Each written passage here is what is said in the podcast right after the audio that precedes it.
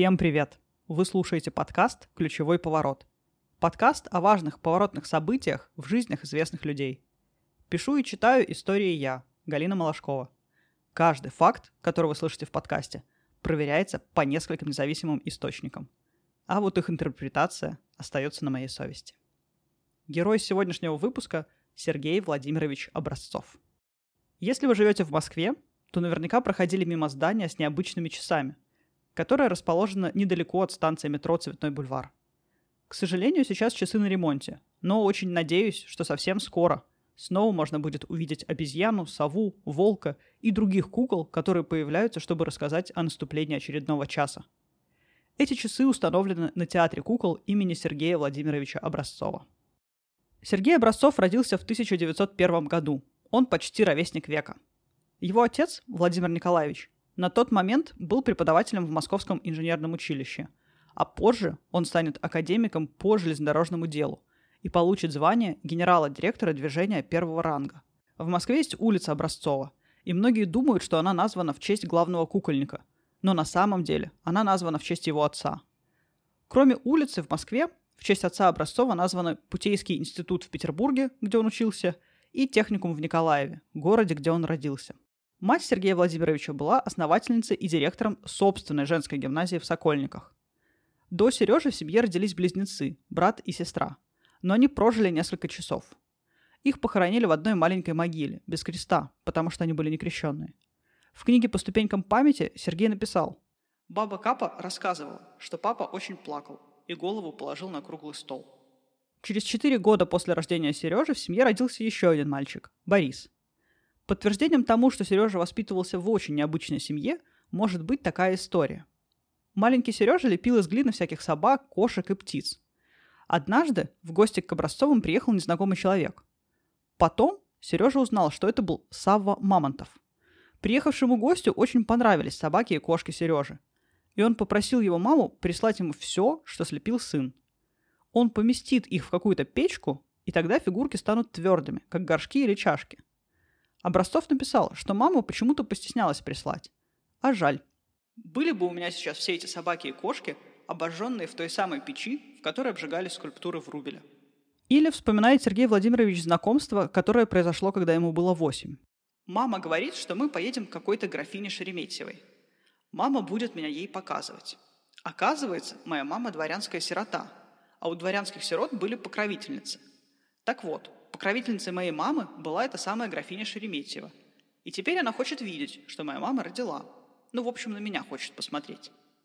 В этом выпуске ключевой поворот в жизни героя произойдет очень рано, и связан он будет с выбором профессии. Точнее, по словам Образцова, это не он ее выбрал, а она его. Рассказывает сам Сергей Образцов. Мне было лет пять, это, знаешь, было 75 лет тому назад. Вы можете сложить все, к сожалению, будет правильно. Да? Моя мама подарила мне игрушку, куклу. Надевалась она на три пальца руки, вот так пошевелишь пальцами, она шевелилась. Была смешная. Называлась Бибобой, я ее любил. Если моя мама не подарила мне 75 лет тому назад такую куклу, я бы сейчас перед вами здесь не стоял. И, и, и про это, про все не рассказывал. Мама мне подарила профессию, только она про это не знала, и я про это не знал. Бибобошку мама купила Сереже в японском магазине на Кузнецком мосту. Его копию можно и сейчас посмотреть в мемориальной квартире Образцова.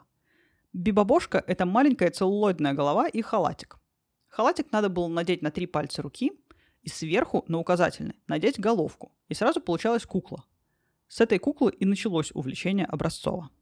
Каждый вечер семья собиралась за столом и пела песни – Пели много русских и украинских народных песен, цыганских романсов. Согласитесь, это не самое обычное времяпрепровождение – собираться с семьей за столом и петь песни. У Сергея всю жизнь было много животных – собаки, голуби, канарейки, рыбки. Когда он был взрослым и поехал на гастроли в Америку, там его давний друг Борис Шаляпин, сын знаменитого певца, подарил ему двух крокодильчиков. Уже внучка кукольника вспоминала. Это были живые крокодилы – но они были такие маленькие, что он их вез в обычном целлофановом пакетике. Они жили у дедушки в квартире, в террариуме, и их кормили витаминизированными червями. А потом они подросли, и их надо было кормить мясом. Дедушка уже боялся их кормить, и их кормила моя мама. Она им подавала мясо на палке. А потом их привезли на дачу. У дедушки жила женщина, которая ухаживала за животными. Она все говорила, что же это они все сидят в своем террариуме, им надо погулять. И выпустила одного на паркет. У него лапы стали разъезжаться, он разозлился и тяпнул ее, но не сильно. Потом они жили в Дворце пионеров, потому что такого размера бассейн был только в Дворце пионеров. Образцов считал, что любовь к животным воспитывает жалость, и что жестокое обращение с ними может привести к тому, что сначала человек мучает животных, а потом начнет мучить людей. Он даже снял фильм «Кому нужен этот Васька?», где собрал истории дружбы детей и взрослых с домашними животными. Образцову 16, и он поступает во Вхутымас. Ну, как поступает? Он показал свои рисунки преподавателю Архипову, Архипов сказал «ничего», и с осени Сергей начинает учиться на живописном факультете. Отдельно стоит сказать про Футамас. Расшифровывается это не самая благозвучная аббревиатура, как высшие художественно-технические мастерские. Они существовали в разных городах, очень короткий для учебного заведения срок – с 1918 до конца 20-х годов. В Хутымас называют первым советским институтом дизайна. Его преподаватели и студенты все очень яркие личности, которые оставили след в истории искусства 20 века. Например, группа Кукры Никсы вышла прямиком из Хутымаса. Образцов учился вместе с Гончаровым, Дейнеко, Пименовым, с уже упоминаемым сыном Шаляпина, который спустя много лет подарил Образцову крокодилов. Тот тоже познакомился во Вхутымасе. Эти мастерские давали такое универсальное образование, что их выпускники могли быть кем угодно. Например, Образцов пошел не по художественной стезе, и тем не менее он один из самых ярких выпускников этих мастерских. Образцов подрабатывал преподавателем рисования в детском доме Улей. Там же преподавала молодая учительница Софья Семеновна. Так Образцов описывает возвращение выехавшего на лето детского дома в Москву. Приехали на Александровский вокзал. Уже поздно. Придется заночевать на вокзале. А утром отправляться пешком в наш зимний дом на Преображенке. Разлеглись по лавкам. Все спят. Я дежурю. Счастлив я. Каждый обход завершается около скамейки, на которой сидя спит Софья Семеновна. Свернулась калачиком. Рукой ухватилась за воротник. Я очень люблю эту руку, без всякого маникюра.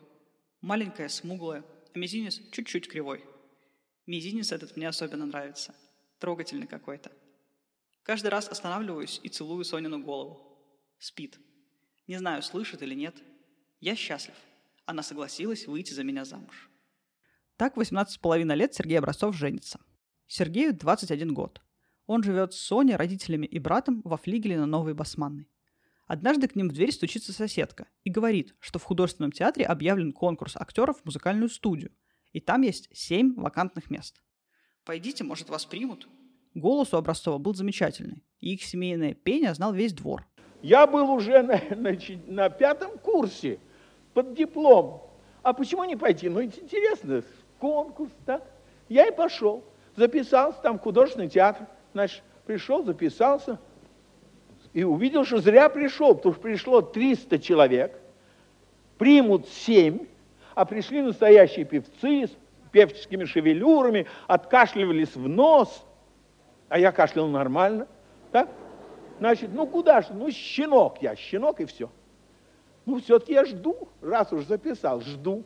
Значит, меня вызвали вот, в фойе художественного театра. Сейчас там бюст Немировича Данченко бронзовый стоит. Вот если его так подвинуть на середочку, вот тут сидел живой Немирович Данченко, и при нем, знаешь, комиссия. Я спел два романса. Он сказал мне, прочтите стихи. Это было для меня неожиданно. Я не знал, что нужно еще стихи читать. И я, главное, на льдах, я же ни в какой самодеятельности не участвовал, на льдах стихи не читал – ну, я, конечно, какие стихи знал, не мог я не знать никаких стихов. Ну, и в Тушенке тогда не был, сами понимаете. Его место Бальмонт занимал. Я Бальмонт и прочитал. Так? А Немирович так, по-видимому, насмешку над тем, что я молодо выглядел и был действительно моложе всех пришедших, так, почесывая бородку, сказал, скажите, пожалуйста, сколько вам годов? А я с испугу сказал, мне 21 лет. Вот видите, вот так засмеялась комиссия, как вы сейчас. А он сказал, почему вы смеетесь? Это я неправильно спросил, он меня поправил. И, по-видимому, он решил, что я остроумный, и меня приняли. Так Образцов попал в театр. В это же время у Образцова и его жены Сони рождается первенец Алеша.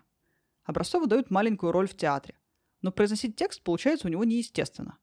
Тогда его преподавательница Ксения Котлубай она была ученицей Вахтангова, заметила, что когда Образцов показывает кукол и говорит за них, то это смешно, и предложила сделать куклу, которая бы произносила текст за него. Через эту куклу и были найдены все верные интонации для роли. Театр студия Немировича Данченко отправляется на гастроли в Европу. Из Европы их приглашают в Америку, и они отправляются туда. В общей сложности гастроли длились 8 месяцев. Образцов описывал случай, когда в Америке он зашел пообедать и за соседним столом увидел крупного человека. К Сергею подошла хозяйка и начала спрашивать его что-то по-английски, а Сергей не говорил ни на одном из иностранных языков. Этот крупный американец, сидевший за соседним столом, на чистейшем русском обратился к Образцову. Так они познакомились со знаменитым борцом Иваном Поддубным. Очень трогательно описывает Образцов свое возвращение домой. Это нетерпение от того, что вот-вот они окажутся в Москве после таких длительных гастролей. Из Европы театр добирался уже на поезде. Далее слова самого Образцова. «Выхожу с двумя чемоданами. Уже наших встречают, на шее кидаются, целуются, плачут. А где же мои-то? Иду по платформе и вижу. Навстречу Соня идет с Алешей на руках. От неожиданности остановился, а она идет. Подошла и тоже остановилась, не дойдя два шага. Молчит, улыбается, и по щекам текут слезы. Не знаю, что сказать. Спасибо, Алеша выручил. Вдруг закричал «Папа!» Как это он меня через восемь месяцев узнал? Да еще в шляпе. Соня засмеялась. Ну вот и вернулся. Значит, дома. Выступая со студией Немировича Данченко, Образцов иногда показывает свои номера с куклами. Они пользуются большим успехом. Спустя какое-то время Образцов снова гастролирует, на этот раз в Ленинграде. Там его и застает новость о рождении дочери. Существовало правило, что во время спектакля ни писем, ни телеграмм давать нельзя. Поэтому после того, как труппа отыграла постановку, Образцову вручили телеграмму. «Поздравляю, дочерью мама». После рождения дочери у Сони проявился сепсис сердечной сумки. Соня умерла. Сереже было 27 лет, а Лёше 6, а маленькая Наталка только-только родилась. Я курю, курю. Поверх одеяла положил Сонин полосатый шерстяной платок. И говорю, что никогда никого не буду любить. И никогда не смогу быть счастливым.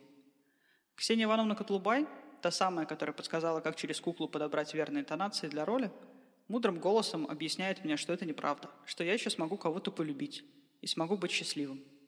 Только это не значит, что я забуду Соню, изменю ее любви. Мое горе всегда будет со мной, даже тогда, когда я буду счастливым. С тех пор прошло больше полувека.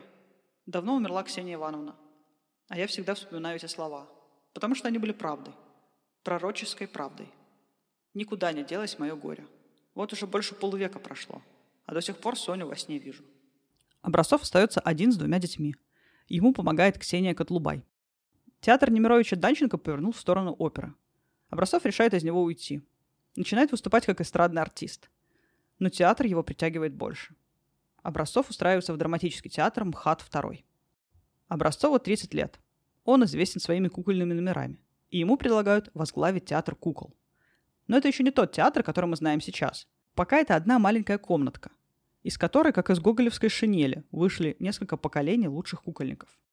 Со вторым МХАТом Образцов отправляется на гастроли и знакомится там с актрисой Олей Шагановой. У них двоих были с собой собаки, задействованные в постановке – а с собаками в гостинице останавливаться нельзя. Поэтому их размещают в парикмахерской. Далее рассказывает Образцов. Когда с гастроли в Москву в поезде ехали, Шаганова заснула. Собаки на полу лежат, языки высунули. А я смотрю на спящую женщину и думаю, неужели вот эта красавица моя жена? Быть не может. Может или не может, а с тех пор мы вот уже больше полувека вместе. Театр Образцова ездит по московским дворам в фургоне, откуда и показываются представления – Московские дети знали об этом фургоне и с нетерпением ждали его в своих дворах. Постановки настолько любили, что ходили за фургоном из одного двора в другой. И таким образом толпа становилась такой большой, что спектакля было не видно и не слышно. Пришлось фургону ездить не в соседние дворы, а дальше, чтобы малыши не могли ходить следом. Постепенно одна комната, в которой ютился театр, разрасталась.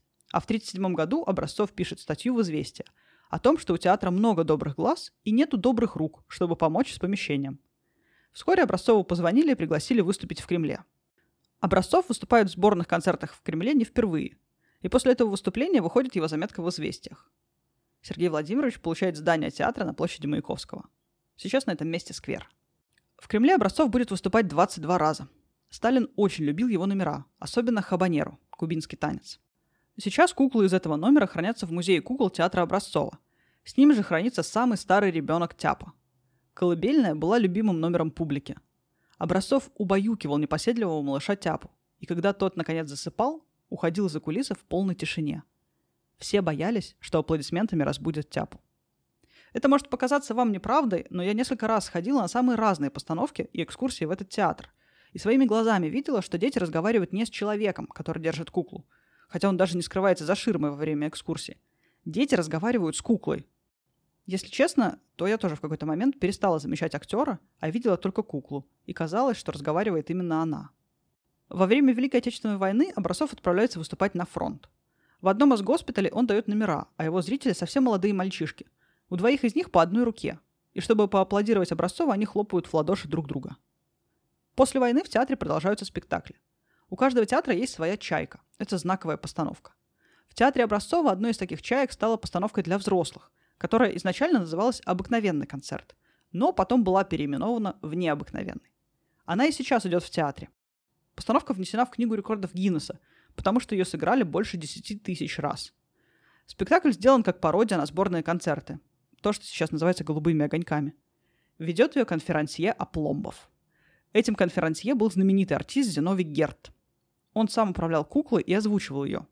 Спектакль гастролировал по всему миру, и в каждой стране шел на языке этой страны. Герт учил роль конферансье даже на фарси и японском. У него были такие блестящие способности, что никто не верил, что он не знает языка, а произносит заученный текст. В 1970 году театр переезжает в современное здание на Цветном.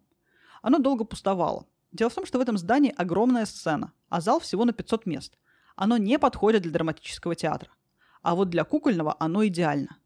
Сцену разделили на две, и получилась большая на 500 мест и малая на 200 мест. С технической точки зрения театр уникален. Сцену строили инженеры из ГДР. Сцена в театре разделена на квадраты, каждый из которых может подниматься на разную высоту. В театре много технологических решений, которые не устарели до сих пор, хотя прошло уже больше 50 лет. Внутри театра вас встретит огромный дракон на левой стене. Его Образцову подарили на гастролях в Китае. Там Сергей Владимирович увидел, как дракона на длинных бамбуковых палках несли 11 человек. Внутри полупрозрачного змеиного тела горели свечи, а в огромной пасти – красный светящийся шар. Такие шествия раньше устраивали, чтобы просить бога дождя о прекращении засухи. Но в то время, когда Образцов был в Китае, дракона использовала агитбригада, чтобы агитировать за правила уличного движения. Этого дракона и подарили Образцову. Конечно, Образцова очень любили дети. Больше всех своих наград он гордился полученным орденом улыбки. Каждый год дети в Польше выбирали кавалера ордена улыбки, того, кто приносил детям радость.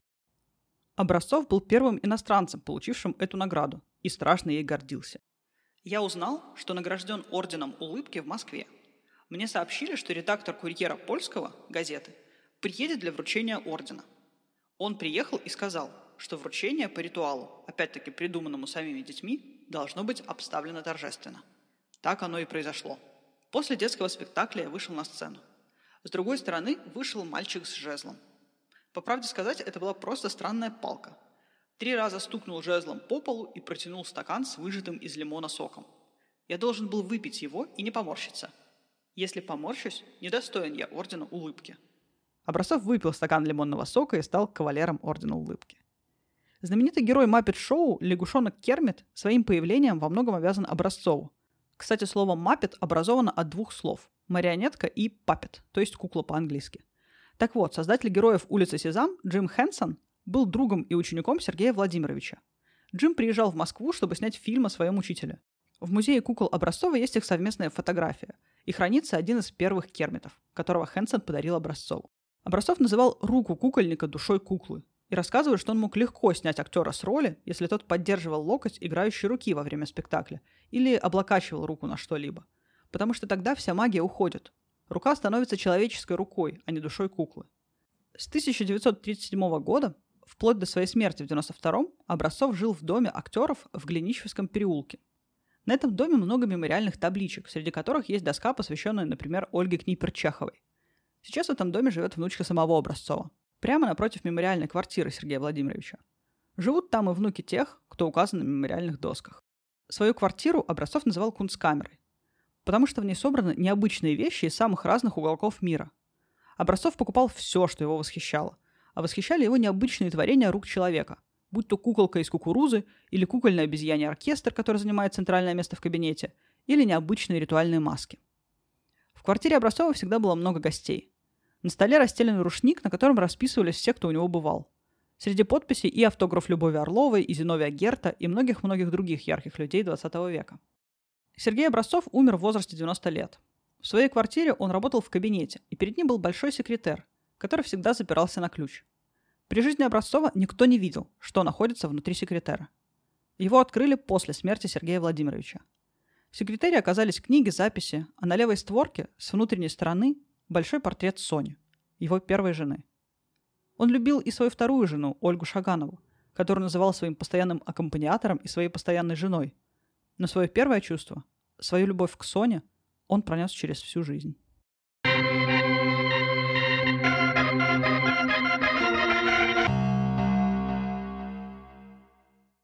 Мой интерес к Образцову появился после того, как я посмотрела спектакль «Я Сергей Образцов». Его поставила внучка Образцова, опираясь на книгу «По ступенькам памяти», выступление Образцова в концертной студии Останкина и свои собственные воспоминания. Спектакль этот замечательный, трогательный и добрый. Роль Образцова в нем исполняет Евгений Цыганов. Оказалось, что он дальний родственник семьи Образцовых, и на эту роль его позвали не случайно. Таким удивительным узором связаны между собой времена и люди – Большое спасибо, что вы слушаете подкаст «Ключевой поворот». Я получаю огромное удовольствие во время подготовки материалов к выпускам. Надеюсь, что вы получаете не меньшее удовольствие во время прослушивания. Подписывайтесь на подкаст на той платформе, где вы привыкли слушать подкасты. Ставьте оценки и комментарии в Apple подкастах и сердечки в Яндекс Музыке. Это помогает узнать о существовании подкаста другим людям. Да и мне, не скрою, от этого тоже приятно. Дополнительные материалы к этому и другим выпускам можно посмотреть в моем инстаграме. Малашкова латинкой. Сегодня я опубликовала там фотографию куклы Тяпы, семейные снимки образцовых и фотографии из мастерских и закулисья театра. Еще раз вам большое спасибо. И до встречи через две недели.